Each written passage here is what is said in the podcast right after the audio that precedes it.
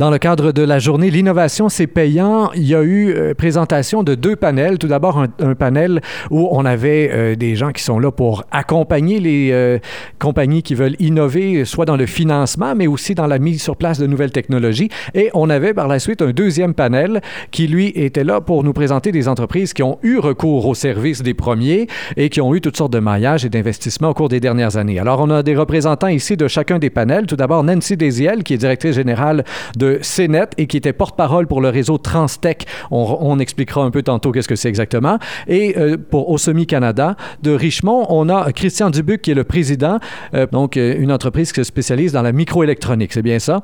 Très bien. Alors, on expliquera aussi. On va commencer avec vous, Madame Desiel, tout d'abord. le réseau Transtech, une des choses qui a, a frappé, je pense, hein, l'imaginaire ce matin déjà, c'est que c'est 46 établissements partout à travers la province et qui ont des créneaux, mais là, hyper spécialisés. Le vôtre, par exemple? Bien, le mien, le CNET, c'est un centre qui va travailler au niveau des bioprocédés industriels, les technologies environnementales, euh, les technologies de purification, autant de la sélection de souches jusqu'à la finition, euh, euh, jusqu'à la commercialisation. Donc, on couvre un domaine où on maîtrise des technologies qui s'appliquent à différents secteurs industriels. Pour notre part, c'est vraiment plus, plutôt pharmaceutique, agroalimentaire, chimie fine et différentes industries, là, parce que, bon, c'est quand même assez large.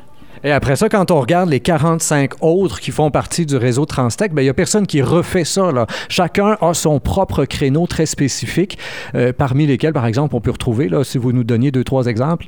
Bien, il y en a plusieurs, comme vous dites. Il y en a qui sont très sectoriels, comme le Centre technologique en aérospatial, donc le nom dit bien ce qu'il fait, euh, le Centre d'études en procédés chimiques du Québec, le Centre de transfert de technologie en écologie industrielle, euh, et j'en passe, là, il y en a même en innovation sociale, donc il y en a 40 qui sont plutôt technologiques et 6 en innovation sociale. Et euh, une des particularités, bon, vous accompagnez des industries, des PME comme des euh, multinationales, euh, dans l'amélioration de leur technologie, soit dans l'usine ou ailleurs, pour pouvoir finalement avoir une meilleure production. et vous allez, vous, recevez les gens chez vous. On entendait ça dans un des témoignages de compagnie. Il y a des employés qui peuvent faire, qui peuvent être là, avoir un bureau chez vous, question de bien maîtriser par la suite le contenu, tout ce que vous allez lui enseigner d'une certaine façon. Effectivement, nous, euh, on travaille beaucoup avec la PME et soit on va faire des essais à la PME. Souvent, quand on va terminer un projet, ça va se terminer comme ça pour permettre aux PME de s'approprier la technologie. Et les euh, entreprises sont invitées à venir faire des essais chez nous si elles en ont besoin.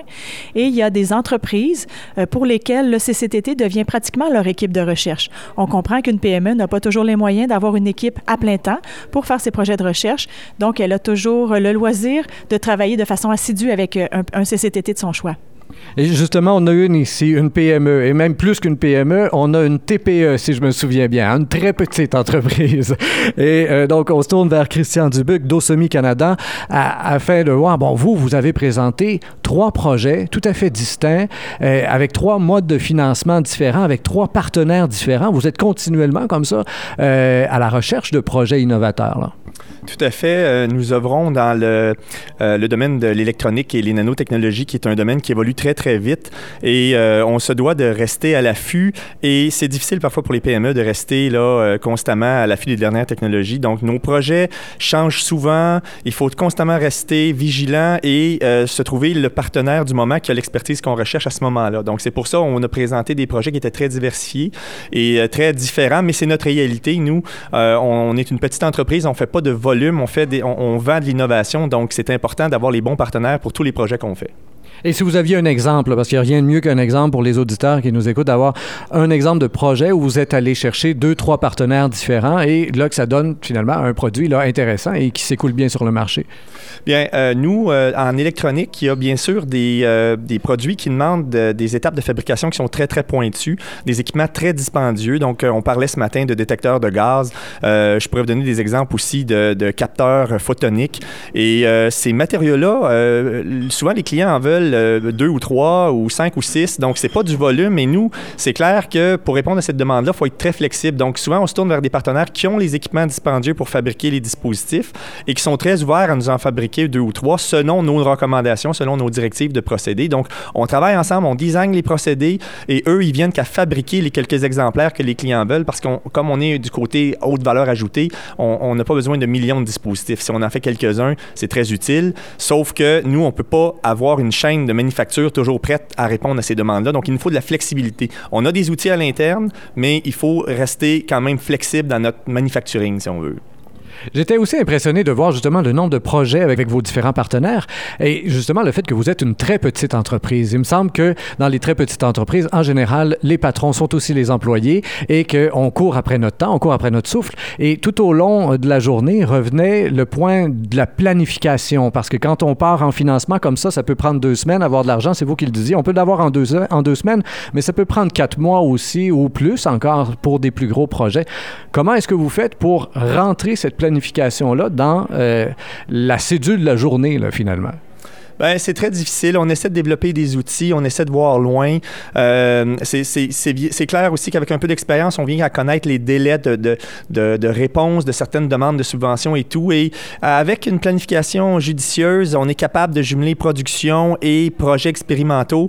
Et quand on évolue dans un domaine de haute technologie, malheureusement ou heureusement, il faut, euh, on, on, a une part disproportionnée de nos activités qui dépendent de subventions, de recherche pour innover et tout et tout.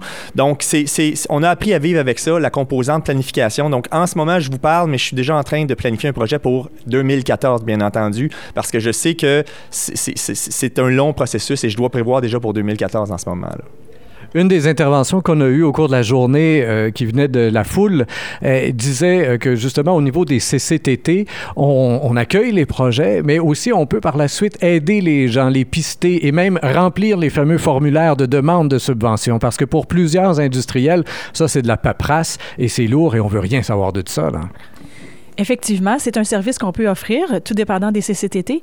Pour notre part, le CNET, on va accompagner le client. On connaît bien les programmes, on, on connaît euh, les paramètres qui sont demandés. Donc, je pense qu'on est bien placé pour monter un projet gagnant et euh, avoir le maximum de chances que ça passe. Et effectivement, de notre côté, on a un taux de réussite intéressant. Donc, on, on est heureux d'accompagner nos clients là-dedans de cette façon-là.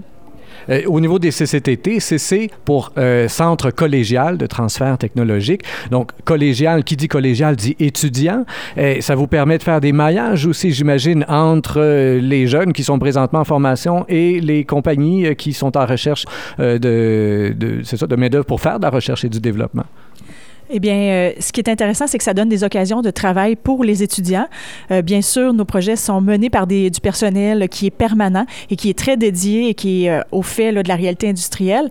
Maintenant, on peut donner des petites parties de projets ou des petites parties de, de travaux à des étudiants, euh, autant du collégial que euh, des universités. Et c'est ce qu'on appelle des retombées sur la formation et c'est très, très apprécié des organismes qui nous soutiennent, dont plusieurs ministères.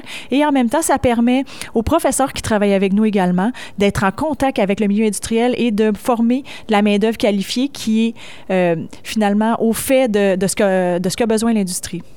Et euh, vous, M. Dubuc, justement, c'est un des exemples que vous donniez. Non seulement vous avez fait affaire avec l'Université de Sherbrooke pour euh, l'un ou l'autre projet, mais en plus, vous avez fini par embaucher un des stagiaires. Et euh, à partir du jour 1, disiez-vous, ben, il est prêt à travailler chez vous parce qu'il a suivi tout le processus là, au niveau de l'élaboration de la recherche et du développement. Ça, tout à fait. C'est une des retombées euh, qu'on n'en parle pas assez souvent, mais c'est vraiment ce qu'il y a de plus gagnant-gagnant. Euh, nous, euh, la main-d'œuvre hautement qualifiée, c'est un problème, c'est une problématique. Euh, la rareté, parfois, peut tuer les projets et euh, de participer à des structures comme ça où on peut sélectionner des candidats exceptionnels qui viennent travailler chez nous. Tout le monde y gagne. Nous, on y gagne. Euh, la société y gagne, je pense, parce que c'est, c'est, en fin de compte, ça fait rouler l'économie, si on veut. Là. Donc, oui, on prend des subventions, mais quand on est capable comme ça de de faire rouler la roue, c'est plaisant, c'est vraiment plaisant. Christian Dubuc, Nancy Desiel, merci bien de votre collaboration. Chers auditeurs, comme toujours, je vous rappelle que vous êtes invités à partager cette entrevue sur Facebook, Twitter et autres réseaux sociaux. Au microphone, Rémi Perra.